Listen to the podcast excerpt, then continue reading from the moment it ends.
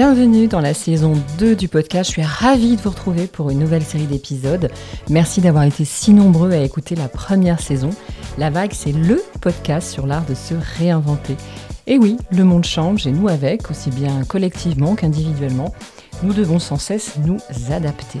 Mais les vagues qui se dressent dans nos vies sont très souvent de formidables occasions de réajuster le parcours. Les invités de cette nouvelle saison ont tous exploré de nouvelles facettes d'eux-mêmes, quitte à oser se montrer sous un nouveau jour. Ils viendront nous parler de la manière avec laquelle ils ont appris à surfer pour trouver un chemin qui leur ressemble un peu plus. Je vous donne donc rendez-vous pour un prochain épisode. En attendant, détendez-vous vous êtes sur la vague. Amis cartésiens, passez votre chemin, ce nouvel épisode est placé sous le signe de la spiritualité. Mon invité en cette rentrée soigne par les énergies. Je suis allée à la rencontre ce mois-ci de la passionnante Méral Père, maître Reiki, énergéticienne, guide spirituel et véritable guérisseuse de ce que j'appelle les bleus de l'âme, nos blocages, nos héritages. Elle a accepté de se livrer sur son parcours, sa faculté à accéder à d'autres réalités qui parfois nous dépassent et nous aident à mieux nous connaître. Nous avons abordé avec elle certains poncifs dont on entend souvent parler, le karma, les flammes jumelles, les vies antérieures. C'est avec plaisir que je reçois Méral Père. Bonjour Méral. Bonjour Dorothée. Comment vas-tu? Très bien, et toi? Alors, écoute, j'ai essayé de, de, réfléchir à la façon dont je pouvais te définir, puisque tu es maître Reiki, tu es énergéticienne, tu es plein d'autres choses, et on va en parler tout à l'heure. Et j'ai trouvé une définition qui, je trouve, te va assez bien. Je me suis dit, finalement, elle guérit les bleus de l'âme.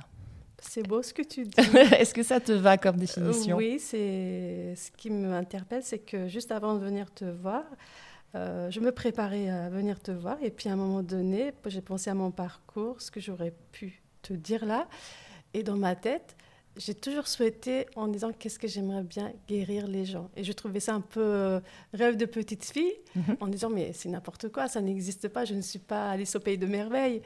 et, euh, et aujourd'hui, je réalise que c'est possible, ce que je fais. Et, et euh, il faut juste croire à, à ce qu'on dit inconsciemment de notre ce qui vient comme ça. Quand on, quand on dit guérir, il y a évidemment la notion médicale. Est-ce que par exemple c'est une branche que tu avais envisagée à un moment? Oui, d'ailleurs, je me suis trompée de métier. Euh, bah, J'étais toujours euh, dans le commerce en tant que vendeuse. Et moi, je voulais guérir, aider les gens. Et je, n'aimais pas la vente, mais j'appréciais le contact humain.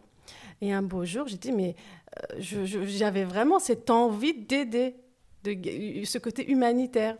Et un jour, j'ai vu une pub à la télé, Culture et Formation, mhm. et quand ils montraient ce côté douceur, aider et que j'ai un peu idéalisé dans les fausses croyances. Hein. Pour moi, l'idéal, le métier de rêve, c'était être secrétaire, avoir son 9h-17h lundi, vendredi. Son confort, son Non, c'est dans ma tête, c'est comme si c'était ça l'idéal. C'est quelque chose que je ne pouvais pas atteindre parce que je viens d'une famille un peu, voilà, mon passé qui fait que il y en a qui rêvent d'être euh, manager, il y en a qui rêvent d'être star, chanteuse.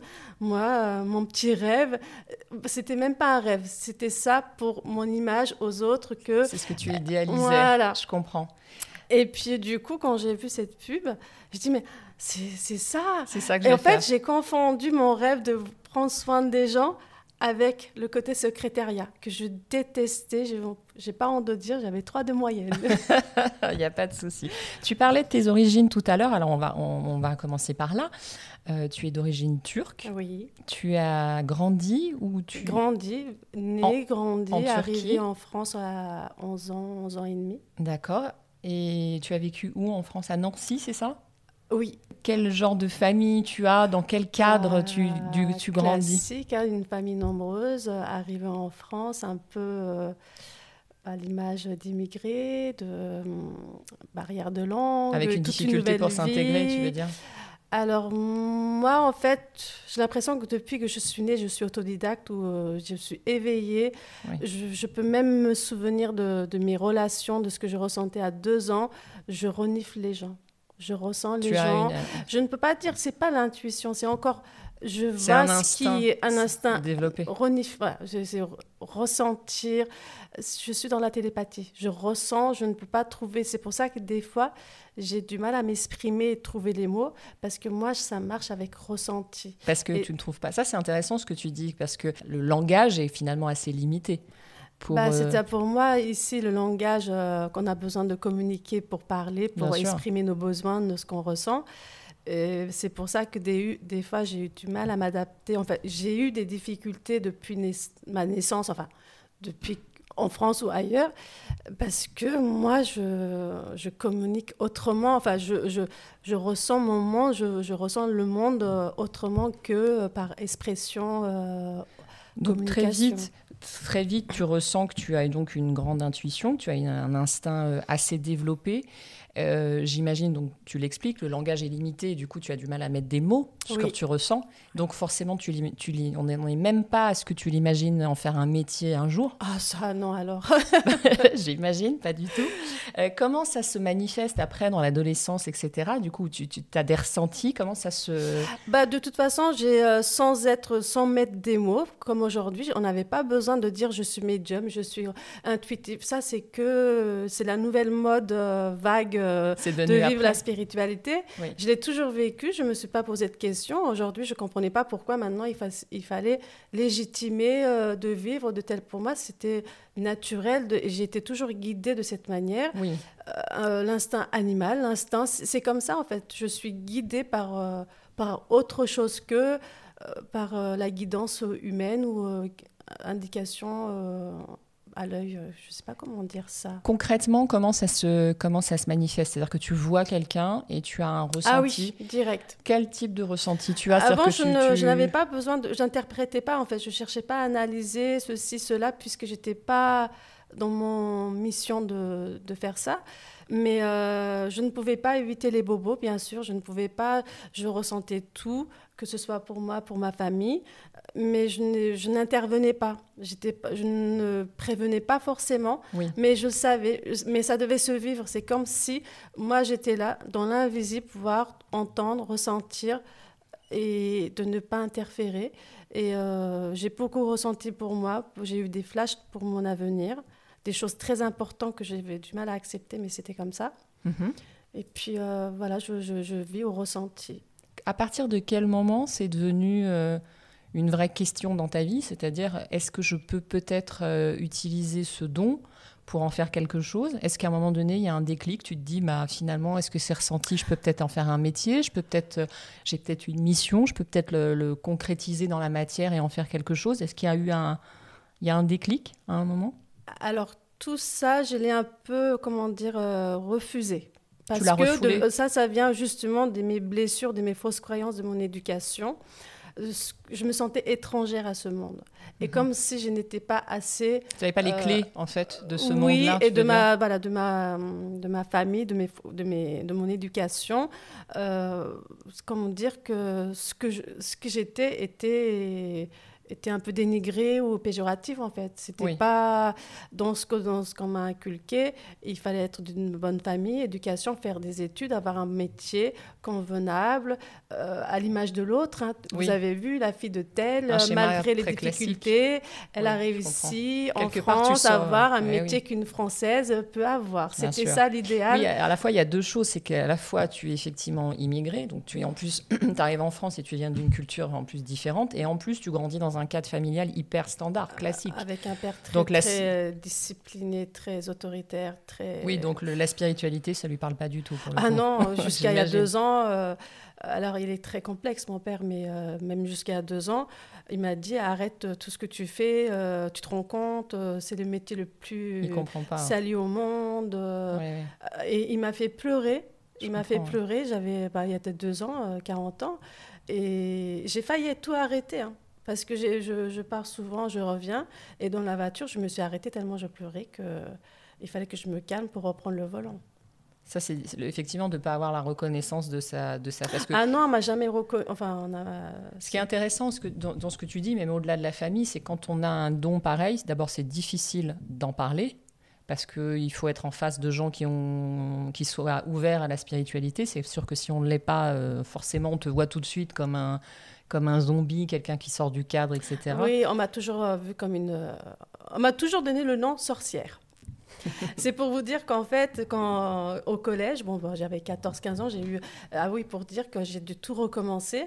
Donc j'arrive à 11 ans, on m'a repris des CE1, j'avais 4 ans, voire 5 ans d'écart. Vous voyez, mais c'est horrible ce que j'ai vécu. Oui, j'imagine. Mais euh, j'étais toujours bien entourée. Je remercie tous mes profs, maîtresses, maîtres. Euh, j'ai eu que de, l'aide extérieure. Peut-être pas ma famille. Euh, ici sur Terre, mais j'étais guidée par ma famille d'âmes, mes âmes sœurs d'extérieur. Le, le, enfin, le monde extérieur était ah, oui, oui, j'étais toujours, toujours.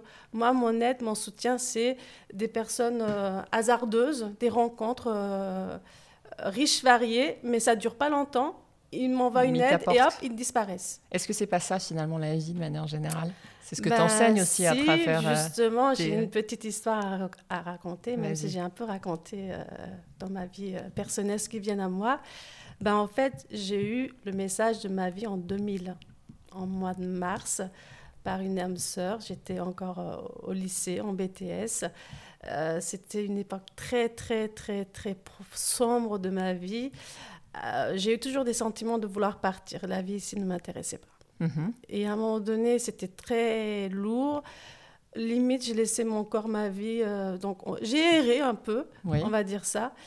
Euh, parce que je suis sur un lien de lien d'âme, flamme jumelle. Je ne savais pas à cette époque-là. En fait, je l'ai vécu. En fait, je vis tout, et c'est après qu'on me fait comprendre et que je comprends maintenant tout ce que j'ai vécu, pourquoi, comment, mhm. aujourd'hui. Et à cette époque-là, on n'employait même pas le mot flamme jumelle, surtout en l'an 2000. Je ne comprenais pas ces termes-là. Et euh, famille d'âme, âme sœur, c'était du charabia oui, pour moi. j'imagine, Mais au fond de moi, je le savais. Ça te parlait, mais tu ah oui, c'est comme deux mondes à part, en fait. Je viens dans le monde, euh, un canal, très après l'autre canal, et, et tout en refusant l'un et l'autre. Euh, très enfin, J'étais un peu paradoxale avec moi-même. Tout d'un coup, tu avais accès à un autre monde. Et, voilà. Et, donc, je me, je me souviendrai toujours, le jour, un vendredi, j'étais, je pense que voilà, j'étais pas bien il y avait une fille dans ma classe. Euh, elle m'intriguait déjà depuis la rentrée. Je la trouvais un peu. Hum, elle avait les cheveux noirs, un peu. Comment on appelle ça un peu, ah oui, euh, gothique. oui, un peu gothique. Mais en fait, elle a attiré mon attention. On s'est parlé une, deux fois, mais pas plus. Je me souviens encore de ses beaux yeux bleus. Et euh, mais elle était un peu étrange, on ne se mettait pas ensemble. Et puis à un moment donné, elle est arrivée vers moi parce que je pense qu'elle a vraiment ressenti que j'étais vraiment pas bien. Elle s'est mise, à, mis à côté de moi, on a commencé à parler. Et là, elle m'a dit, oui, écoute, euh, je voudrais te dire quelque chose. Elle n'osait pas trop, en fait. Elle ne savait pas comment ça allait être reçu et comment. en fait, elle était médium. Euh, Comme toi, elle avait des euh, ressentis. Voilà. Et mes, mes, guides spirituels lui disaient de me passer le message. Et comme elle est comme moi, elle n'osait pas en disant non, mais je ne vais pas passer pour. Et on lui a dit que, mais si elle a son troisième œil ouvert, tu peux lui dire, elle, est, elle, elle, comprend, elle est comme toi. Elle sera réceptive. Donc j'ai un peu raconté, et du coup, c'est là qu'elle m'a passé le, la ligne directive de ma vie. Donc là, à partir de ce moment-là, tu dirais que c'est le premier déclic que tu as de... Euh, oui, mais par contre, euh, je ne l'ai pas exécuté, je ne suis pas restée, oui, euh, elle m'a dit ça, j'attendais pas que le moment arrive. Après, à un moment donné, j'ai oublié même si elle me. Mais c'est resté, mais je l'exécutais pas forcément. Je, je, vivais ma vie. Ok, très bien. Donc c'est elle. Et un jour, elle m'a dit bah, Tu vas voir, tu vas tout comprendre. Tu as une mission de vie, telle, telle, telle, telle date. Et tu vas être comme moi, tu verras, tu seras même mieux. Enfin, tu seras comme moi. Et tout ça, ça va te parler plus tard. Et prends ce que je te dis, tout ça, ça te parlera plus tard. Tu as des choses à apprendre. il s'est resté dans un coin de ta oui, tête. As mais j'ai oublié. Et qu'est-ce qui s'est passé après? bah, J'ai continué, ma vie. À un moment donné, je me suis retrouvée à Paris, pour, euh, à Disneyland, pour travailler. Mhm. C'est de là que les choses, euh, un nouveau cycle qui a commencé. Et jusqu'à, euh, bon, la, la vaillance, l'intuition était là, moins la médiumnité. donc, je faisais le tarot. Bah, J'ai acheté mon premier tarot à 17-18 ans à cette époque où on n'avait pas beaucoup d'argent et que ça coûtait cher, 18 euros. Donc j'ai économisé pour pouvoir acheter mon premier et ça ne me parlait pas du tout. J'ai regretté, mais qu'est-ce que j'ai fait? Je comprends rien ces cartes. C'était pas le bon. Mais c'était, mais le tarot quand je l'ai vu, mais je l'ai trouvé rigide. Les images, je les trouvais dures. Oui. Mais il fallait que je le. Je, c'était comme ça, c'était, c'était comme si c'était euh, mes amis et tout. J'avais besoin de, l'avoir. En fait, tu cherchais un moyen d'avoir accès, en fait, de formaliser. Enfin, mon âme ne cherchait pas moi, je refusais je me battais contre mon âme. Oui, tu te battais contre toi-même, contre ce don que tu avais perçu et tu savais pas trop quoi en faire. Donc tu cherchais finalement des pistes pour en faire quelque chose, et... mais ça te parlait pas plus que ça. Mais en fait, derrière, c'est mon âme qui s'exprimait. Moi, mon, ma fausse mérale euh, avec son. Tu n'étais pas connecté avec ton. Pas non, connecté non, sincèrement, j'arrivais pas. J'avais des idées bien comme ça. C'est vrai que je peux être un peu euh, trop disciplinée ou euh, dès qu'on m'a formaté, je dois être loyale, disciplinée à exécuter ce qu'on attend de moi. C'est-à-dire que euh, par rapport à ce que tu disais tout à l'heure, tu viens d'une famille comme ça, donc c'est vrai que c'est difficile de sortir ah du cadre, j'imagine. Surtout que l'influence de, mon de mon papa m'a mis vraiment dans une case euh, très très euh, rigide. très limitante, très. Ouais, je comprends. Mm. Et donc suite à ça, comment à un moment donné on en vient au Reiki? Par exemple Parce que c'est ce que tu Alors, c'est très facile. C'était en 2016. Je pense que c'est vraiment, je ne veux pas parler de flammes jumelles, mais le parcours qui fait que euh, c'est arrivé. cette deuxième rencontre, ça m'a mis dans une deuxième dépression, alors que j'étais très heureuse avec euh, ma famille, j'étais bien, j'avais complètement oublié, j'étais vraiment, j'avais trouvé un nouveau bonheur. Euh, familial. Ah non, mais c'était extraordinaire. Et il suffit d'un soir, d'une rencontre de quelques heures, sans parler, sans rien du tout. Ça m'a fait vivre cette, euh, une décharge émotionnelle. Je ne comprenais pas ce qui m'arrivait je ne savais pas encore flamme jumelle, ça ne m'est pas percuté. Qu'est-ce que c'est d'ailleurs, puisque tu en parles de tout à l'heure? Moi, ça me parle parce qu'on en a déjà parlé ensemble et puis que je me suis un peu aussi documentée sur la question. Mais c'est vrai qu'aujourd'hui, c'est un peu d'ailleurs un mot galvaudé, on en parle Malheureusement, beaucoup. Plus effet, euh... Voilà. Qu'est-ce que c'est que ce truc-là, le lien de flamme jumelle dont moi, tout parle Moi, je ne saurais pas dire, puisque je suis dans ce lien. Je me pose toujours, toujours les questions. Bah, c'est cette âme sœur qui m'avait dit que cette personne était mon âme sœur. C'est elle et c'est comme ça que je l'ai acceptée parce que je sais que tout ce qu'elle m'a dit, c'est réalisé jusqu'au jour donc en fait, le lien de flamme jumelle, c'est un lien d'âme qu'on a avec quelqu'un, avec qui on est amené à vivre. Pas d'après moi-même, flamme jumelle, d'après mes recherches, c'est une âme à un moment donné, c'est la même âme. Il se divise en deux par mhm. des blessures. Je sais ça, je ne saurais pas dire moi-même. Je, je suis dans ce dans cette recherche et qui se divisent et ils disent qu'ils s'incarnent peu. Ils ont eu peu de vie antérieure. Moi, je n'ai canalisé deux, trois. Et j'ai compris, maintenant, je, je, travaille chaque aspect euh, de notre vie antérieure à travailler ici. Mhm.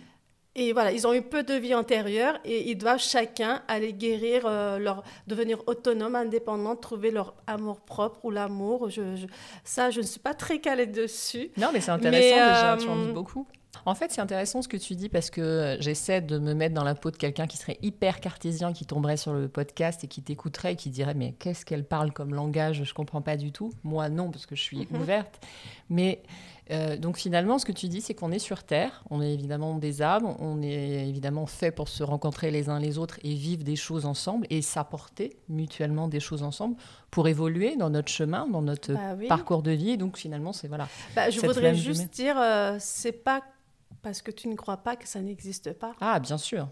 Merci d'ailleurs, parce que j'espère que ça, C'est pas ça mes pourra amis cartésiens ne croient pas, ne ressentent pas que que ça, n'existe pas. Tout à fait, exactement. Et tout est juste en fait. C'est OK. Et s'ils ne croient pas, si et souvent ils ont peur en fait parce que c'est le mental. Non mais s'il il existe des choses comme ça, je suis vulnérable. Euh, qu'est-ce qui peut m'arriver? Ils se sentent pas en sécurité. Le fait de croire leur côté cartésien, cartésien leur permet de créer une sécurité, de une maîtrise. J'ai moi ma vie en main, oui, je la peur de perdre le contrôle et voilà peur de devenir vulnérable. C'est la peur en fait. et ils ont le droit de ne pas y croire. Comme souvent d'ailleurs, en hein, toute forme d'adversité, c'est souvent motivé d'ailleurs. C'est la euh, peur. c'est la peur qui crée. Bah, surtout que tout le monde, peut-être que cette personne qui, qui est cartésienne, et, peut-être qu'il est là pour vivre une vie matérielle. Mhm. Et peut-être c'est aussi son karma de, euh, voilà, j'irai sur cette terre-là, je, je m'occuperai complètement de la vie matérielle, de ma réussite, me concentrer sur moi et que je vais travailler ma foi,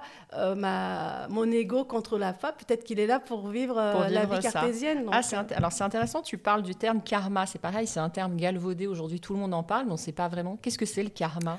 Bah, Le karma, c'est d'origine indienne. En sanskrit, on dit, c'est ça?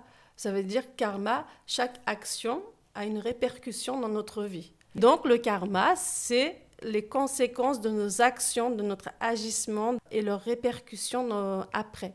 Et ça, c'est valable, par exemple, euh, après, c'est une, une, une on y croit ou pas. Hein, c'est pas une. Oui, c'est une croyance qu'on a. Et donc, moi, je crois parce que voilà, je suis médium canal, c'est-à-dire que je, je, vois les vies antérieures, euh, plein de choses, et qui fait que euh, moi, je crois qu'on a eu d'autres vies avant cette vie-là, et ce qu'on a fait dans d'autres vies, d'une manière ou de l'autre, des, choses qui sont restées euh, comme une blessure, comme un blocage.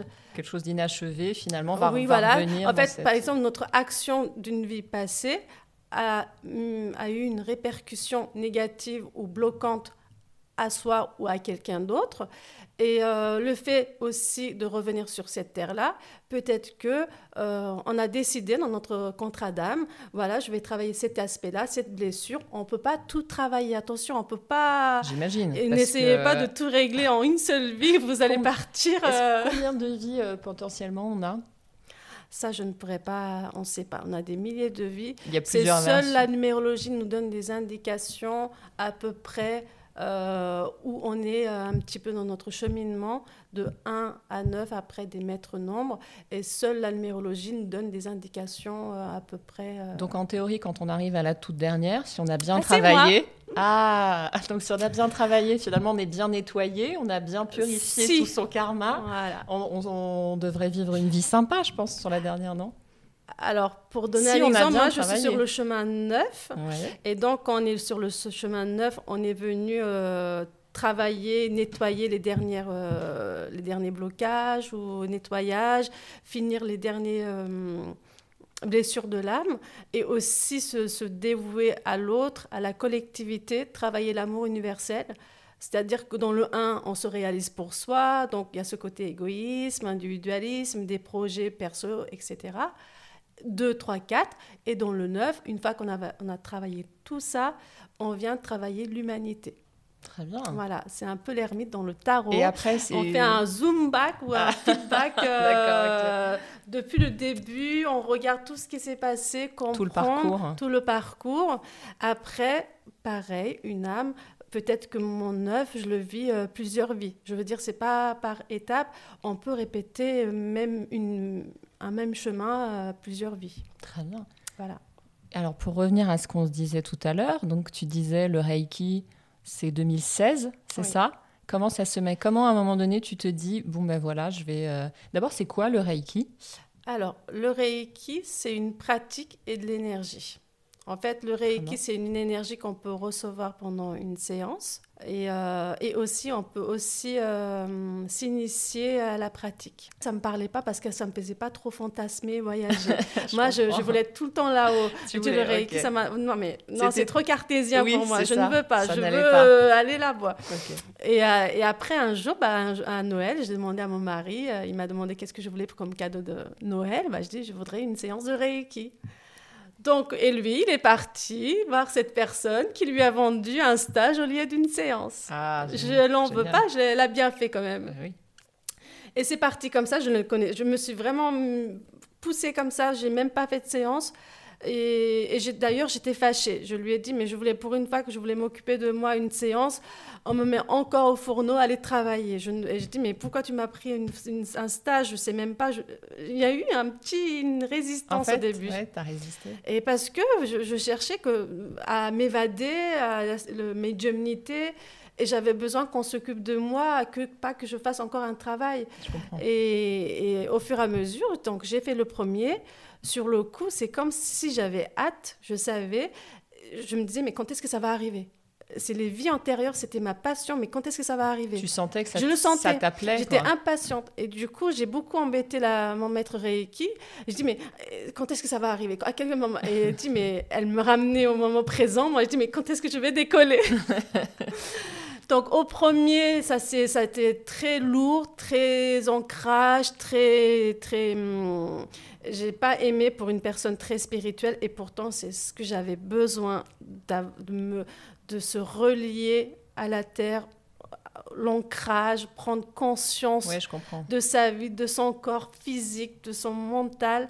Et pour moi, c'était trop. En fait, tout est lié. Trop terre à terre. et C'est-à-dire qu'en fait, le spirituel est quand même très lié au corporel. Et à un moment donné, il faut que cette connexion ait lieu. Parce que le, problème, quand on va trop loin dans la spiritualité, c'est qu'on est totalement bah, déconnecté. on manque de, de pieds sur terre, euh, même si on a des beaux rêves, tout ça ne se euh, réalisera pas si on n'a pas, on pas la matière. C'est pour ça que des personnes comme moi, heureusement plus maintenant, des personnes qui sont trop dans la, dans la spiritualité, qui vivent trop euh, avec leur chakra couronne, mhm. souvent, ils rencontrent des difficultés à vivre dans la vie. Euh, dans la matière. Dans la matière. Et souvent, ils peuvent vivre des problèmes euh, d'insécurité, de l'argent, etc. Et on n'est pas là pour refuser l'argent. D'accord? L'argent, c'est une énergie. On a besoin de cet argent pour travailler la spiritualité aussi. Très bien. Est-ce que vous, tu comprends ce que je veux dire Oui, moi j'ai compris. Donc voilà, il ne faut pas pouler les étapes. Et dans la spiritualité, l'ancrage, c'est la première base, c'est la base avant de pouvoir, pour que ce soit viable en fait. Si on n'est pas, on n'est pas, on, on est, on n'est pas bien incarné, à quoi bon d'être là-bas Si on est là, c'est que c'est pour une raison. Sinon, on ne serait pas là. Tu veux dire que là, par exemple, tu es dans ta mission de vie? Ah oui, oui, tient. Il y a une autre facette de ma mission de vie qui commence. Ça fait deux ans et j'ai du mal à démarrer, je, démarrer et je vis un peu les mêmes difficultés là. Tu peux nous en parler ou pas du tout? Allez, oui. Allez. bah, ça fait trois ans qu'ils veulent que j'écrive un livre. Mhm. Euh, j'ai déjà trouvé le titre, il me manque la matière. D'accord. Parce qu'en fait, euh, c'est pas la concentration, j'ai du mal à. Hum, tout est là, je, je n'arrive, tout est, tout est clair, tout est là, mais j'ai trop de. T'arrives pas à le jeter sur le papier, quoi, comme on dit, oui, à le formaliser avec des mots. C'est ça. Ça revient à ce que tu disais tout à l'heure, finalement. Hein. C'est que c'est tellement dans l'intuition et l'instinct que. Ah, le titre est venu, c'est là-haut qu'on m'a donné, et j'adore ce titre. On t'a tout soufflé, donc il n'y a plus qu'à et euh, créer euh, bah, mon oracle. Voilà, un oracle à moi, enfin pour moi, pour les autres. Mais euh, j'ai déjà écrit les interprétations, on me l'a dit. Et j'ai l'impression que je réagis de la même façon qu'au début. À chaque fois que je réagis comme ça, ma spiritualité, il y a une contradiction, il y a une, une résistance à chaque fois. Je ne sais pas pourquoi. Bon, à voir. Il y a toujours cette dualité en toi de, de, de, ce carcan et de ton histoire familiale aussi qui est très rigide. Et de, bah, je crois que c'est inconscient. Hein. J'ai l'impression vraiment que je réalise mon, mon, inconscient euh, formatage. Euh, subtilement, il vient encore interférer à, à, chaque fois que je me pose pour écrire. Il y a un truc, l'impatience me fait que... Ça te bloque finalement? Voilà, pour le moment. J'ai l'impression que je lutte inconsciemment. Contre toi-même. Mm.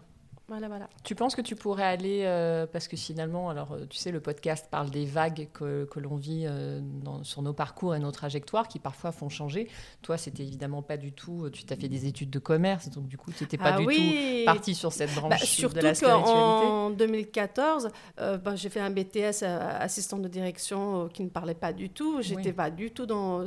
Je l'ai fait parce que c'était à côté, je savais pas quoi faire d'autre en fait. Je ne savais pas. Et puis tu avais idéalisé un peu cette branche oui, et euh, j'ai écouté des conseils, j'étais là, bah, j'ai que ça à faire en fait. Si j'ai pas d'études, euh, travail, rien, je veux pas me marier, je fais quoi? Et pour justifier que je fais euh, quelque chose, bah, autant rester dans un endroit où je n'avais pas du tout ma place.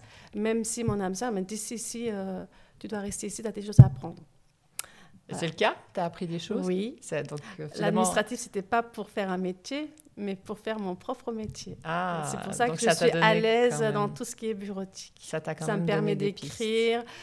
Bon, je vous avoue que j'ai fait beaucoup de lettres de motivation aussi. ah, ça m'a forgé, hein, ça m'a forgé. Qui, n'a pas fait beaucoup de lettres de ah, motivation Ah là, ça, je suis devenue pro des lettres de motivation et des lettres de et du coup, ça m'est resté quand même comme euh, j'ai pas eu mon BTS. Je sais pas, c'était une fierté ou une envie parce que j'avais vraiment envie d'aller toujours au bout des choses. Il fallait que je finalise. Donc en 2015 ou 2014, j'ai fait un VAE et ça, me tenait à cœur. Je sais pas pourquoi, parce que j'ai et du coup j'ai monté un dossier alors, euh, euh, je l'étais autonome, j'étais déjà une mère de famille, un enfant de un an, de, euh, un mois, deux mois. Je travaillais la nuit et je ne savais pas pourquoi je faisais ça. Tu avais besoin de cette reconnaissance Oui, j'avais besoin de me prouver à moi-même. je ne sais pas pourquoi, peut-être encore dans un idéal, une fausse idéal, je ne sais pas. Et du coup, j'ai fait mon, mon, j'ai monté mon dossier moi-même, très autodidacte et débrouillarde. Euh, d'une façon très pragmatique et, je l'ai eu. Bah, génial. Voilà. Qu'est-ce qu'on pourrait te souhaiter aujourd'hui? Est-ce que tu comment tu pourrais évoluer là dans donc là tu nous as parlé d'écrire un livre, de, de, faire ton oracle. Est-ce que tu sens que tu pourrais aller encore plus loin sur ce chemin-là de la spiritualité? Oui, je, je m'en veux. En fait, il y a une insatisfaction en moi. J'ai l'impression que je peux, je peux faire encore d'autres choses. Tu que je, aller plus loin je, ne, je, me bloque, je ne sais pas. Oui, c'est comme si mon idéal n'est pas encore complètement mon idéal. Il y a quelque chose, il manque encore quelque chose. Je ne sais pas ce que c'est. Et en même temps, ça veut dire que ça s'arrête, enfin qu'il y a un objectif de vie encore, que c'est pas terminé et que tout est en, tout évolue et en mouvement. Voilà. Donc euh, et avec le Reiki, j'ai fait le Reiki, ça m'a aidé à reprendre euh, ma vie en main. Euh, me attacher à la terre, reprendre ma vie en fait, vivre, comment dire, dans le concret dans le concret et euh, gagner euh, mon bonheur sur Terre, etc. Et c'est à partir du deuxième degré, tous mes dons sont revenus. Euh, c'était assez flagrant, perturbant en fait. Mm-hmm. Parce qu'à un moment donné, j'ai eu vraiment physiquement le temps-espace se mélanger. Est-ce que tu, euh, est-ce qu'il y a un moment, parce que quand on a une trajectoire comme ça assez atypique, est-ce qu'il y a, des jours où tu te dis non mais j'arrête tout, c'est plus possible? Oui, j'ai fait un mauvais trip euh, spirituel. Euh, c'était après mon troisième degré. Justement là, ça m'a fait trop décoller. Il manquait beaucoup beaucoup d'ancrage parce qu'à un moment donné, quand tous mes dons, mes trucs étaient venus, du coup, j'ai, euh, je ne voulais pas l'ancrage. Tu as fait. un rejet total de ce de bah, Je ne voulais pas l'ancrage. Et à un moment donné, j'ai trop, euh, j'étais trop, trop, voilà, j'étais là-haut. Et, euh, et, du coup, j'ai été beaucoup embêtée. J'ai été, quelque chose m'a pris mon corps aussi. Et je me suis retrouvée dans des situations, en fait, c'était voulu là-haut. Ils m'ont mis pour, pour me remettre un petit peu. C'était une leçon. Les pieds sur terre. Pour ne pas s'amuser trop, avec, ça. Euh, ouais, avec un autre monde qui nous échappe. Oui, voilà. Donc, et à un moment donné, avec une rencontre pendant une séance, euh, il s'est passé des choses, euh, des sorties astrales, enfin, des choses. Ok. Voilà, ça m'a permis de comprendre que, attention, tout est... Il faut le maîtriser, en fait. Il faut maîtriser ses pratiques parce que ça peut... Voilà. Tout, enfin, son, son contraire existe. Oui. Voilà. Si j'ai tout ce monde-là, son contraire existe. Il faut accepter, il faut aussi accepter et prendre... L'un ne va pas sans l'autre, en fait, c'est ça. La matière n'est pas... Euh, inséparable du spirituel. Il faut, ça. Il faut forcément C'est comme ça me dire, ok, maintenant on t'a amené à montrer euh, tout ça. À développer le spirituel. En fait, c'était pas une leçon, c'est pour me montrer maintenant, tu es grande, tu es assez, et tu vas pouvoir, on va te montrer l'autre facette de ce monde subtil. Voilà ce qui est. Donc, il est important de ne pas trop être là. Il faut, c'est important de garder bien les pieds sur terre, d'être euh, ancré pour pouvoir que je puisse aujourd'hui faire ce que je fais avec, euh, avec stabilité, avec ancrage. Comment tu fais pour te réancrer quand tu as besoin à un moment donné d'arrêter avec Je n'utilise que le Reiki. En fait. J'utilise beaucoup le Reiki. C'est vraiment ça qui t'aide vraiment. Et euh, d'autres techniques. Bien sûr, moi aussi, je suis des personnes euh, sur YouTube, sur Instagram. Mhm. Je le prends. Il y en a qui me sont très familiers. D'autres, je prends. Enfin, voilà. essentiellement, j'utilise le Reiki pour l'ancrage. Quel conseil tu pourrais donner à quelqu'un qui, dans son parcours de vie, bah, va connaître une vague. Alors toi, elle a, pris la forme d'un don dont tu as fait aujourd'hui un métier, mais ça peut être évidemment euh, des épreuves de vie comme un, décès, une séparation, euh, une prise de conscience qu'on n'est pas dans le même dans le bon parcours de vie, etc. Tu dirais d'abord il est jamais trop tard, ça peut arriver à 50 ah ans. Quel conseil tu donnerais en termes de de pratique, qu'est-ce qui peut aider euh, les gens quand on est dans une période de vie où on est totalement perdu, on se dit mais attends là je me reconnais plus, comment on fait pour arriver à le reiki ça peut être une, une ah manière ah oui. oui oui. Ça peut être vraiment la solution. ça dévoile vraiment parce qu'en fait le reiki n'est pas que de l'énergie c'est une pratique c'est une philosophie c'est un art de vivre et qui fait que avec le Reiki, mais bien sûr à la fin c'est pas peut-être le Reiki que tu vas utiliser comme une mission de vie, bien sûr, mais, mais il t'accompagne là où tu devrais être. C'est le médicament qui va t'aider à guérir. Un médicament spirituel, Exactement. avec euh, ça, ça, ça, ces cinq préceptes, l'énergie qui t'accompagne, la mentalité, la pratique qui te permet d'aller là où tu as envie d'être en fait. Mhm. Donc le Reiki, c'est pas euh, il ne devrait pas forcément être ta mission de vie. Le Reiki va t'accompagner, va t'aider comme un ami, comme une pratique, comme une pratique zen, comme une pratique comme le yoga, comme la, le yoga, la méditation, comme la méditation. Et je trouve que le Reiki est génial. Je ne dis pas ça parce que je le fais, mais j'ai vraiment cherché, peut-être pas assez, mais il est complet en fait on a de l'énergie pour travailler, on a les techniques pour le pratiquer ou pour autre chose. Et on a aussi cette, ce mental avec les cinq préceptes qu'on travaille pour, euh, pour travailler ce qu'on a besoin. Donc, pour moi, dans l'outil Reiki, tout est réuni pour faire un travail sur soi et être là où on a envie d'être euh, en toute sérénité. Bon, bah, il n'y a plus qu'à alors. Bah oui. bon. Eh bien, on peut te retrouver. Alors, je donnerai ton adresse euh, et, je mettrai tous les liens dans, sur, le, sur le podcast. Tu es, ton cabinet est en région parisienne, mais on peut aussi euh, consulter par à distance. Voilà, ça c'est important de le dire. Et n'hésitez pas pour l'avoir euh, pour l'avoir testé. Je valide à fond. Merci beaucoup, Méral. et à très vite pour un nouvel épisode du podcast. En attendant, détendez-vous. Vous êtes sur la vague.